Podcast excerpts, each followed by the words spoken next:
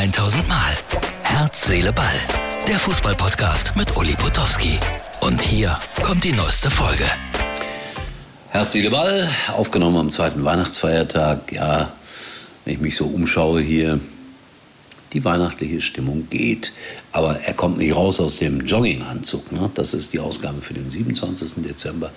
Und dann ist Weihnachten auch schon wieder vorbei. Und äh, jo, ich habe das eine oder andere Roche zu viel gegessen. Oder wie Harald Schmidt früher immer sagte, Roscher, sagt der Kölner dazu. Ich mag es gerne. Unbezahlte Werbung.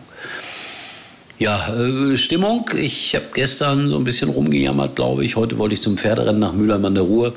Dann war mir das Wetter nicht beständig genug, habe ein ganz klein wenig im Fernsehen zugeguckt, weil Galopprennen, das ist so meine Passion seit vielen Jahrzehnten. Es waren vielleicht 600, 700 Zuschauer da, wenn überhaupt, am Raffelberg. Und früher waren da 10.000. Das ist schon schade, wenn man das sieht, äh, wie es mit diesem Sport weiter bergab geht, wie er an Beliebtheit und an Faszination verliert. Deshalb hier meine Empfehlung für euch 2023. Geht mal zu einem Galopprennen. Zur Not erkläre ich euch auch alles. Es wird euch Spaß machen, den meisten jedenfalls. Ja, aber eine andere Sportart natürlich an diesem zweiten Weihnachtsfeiertag im Mittelpunkt. Boxing Day in England, klar, die Stadien voll. Liverpool spielt gleich noch und das hört ja den ganzen Tag über nicht auf. Und ich habe ein Spiel mir angeguckt, heute Nachmittag Tottenham gegen äh, Brentford in Brentford. Schönes, kleines, enges, englisches Stadion. Es macht immer Spaß, da zuzuschauen wegen der Stimmung und der Atmosphäre. Und äh, Brentford führte dann auch 2 zu 0, bevor dann Harry Kane den Anschlusstreffer schaffte für Tottenham. Es ging 2-2 aus am Ende.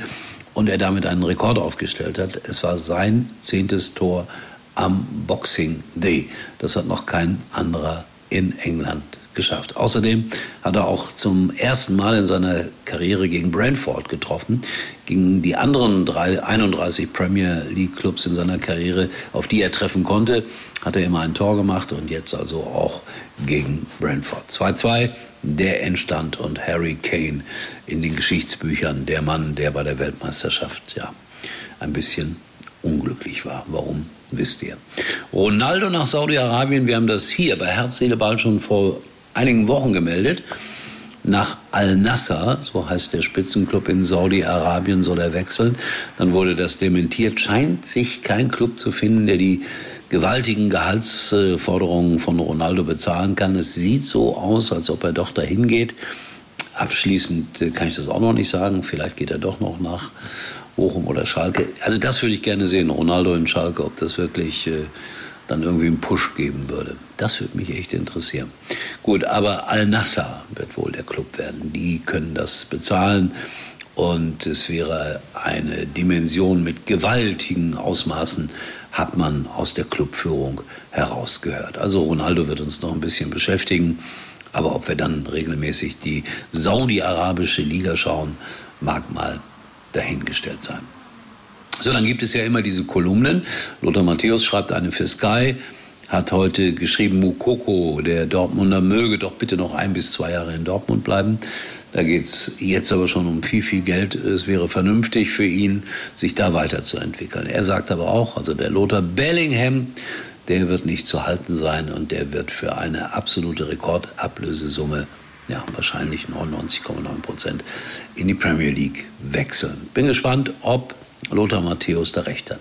Und dann hat Lothar, Lothar etwas sehr Schönes gemacht. Er hat nämlich an Beckenbauer, Heinkes und Pelé gedacht. Pelé sehr krank, da weiß man nicht, wie lange das noch geht. Beckenbauer, man sieht es auf vielen Bildern, hat stark abgebaut und äh, Jupp Heinkes hatte eine Herzoperation, die aber gut verlaufen ist. Also wir wünschen von dieser Stelle auch allen dreien nur das Allerbeste und äh, Dankeschön an Lothar Matthäus, dass er mich daran erinnert hat. So, das war Herz, Ball für heute. Wir sehen uns wieder. Ihr wisst schon. Morgen. Tschüss. Das war's für heute. Und Uli denkt schon jetzt am Morgen. Herz, Seele, Ball. Täglich neu.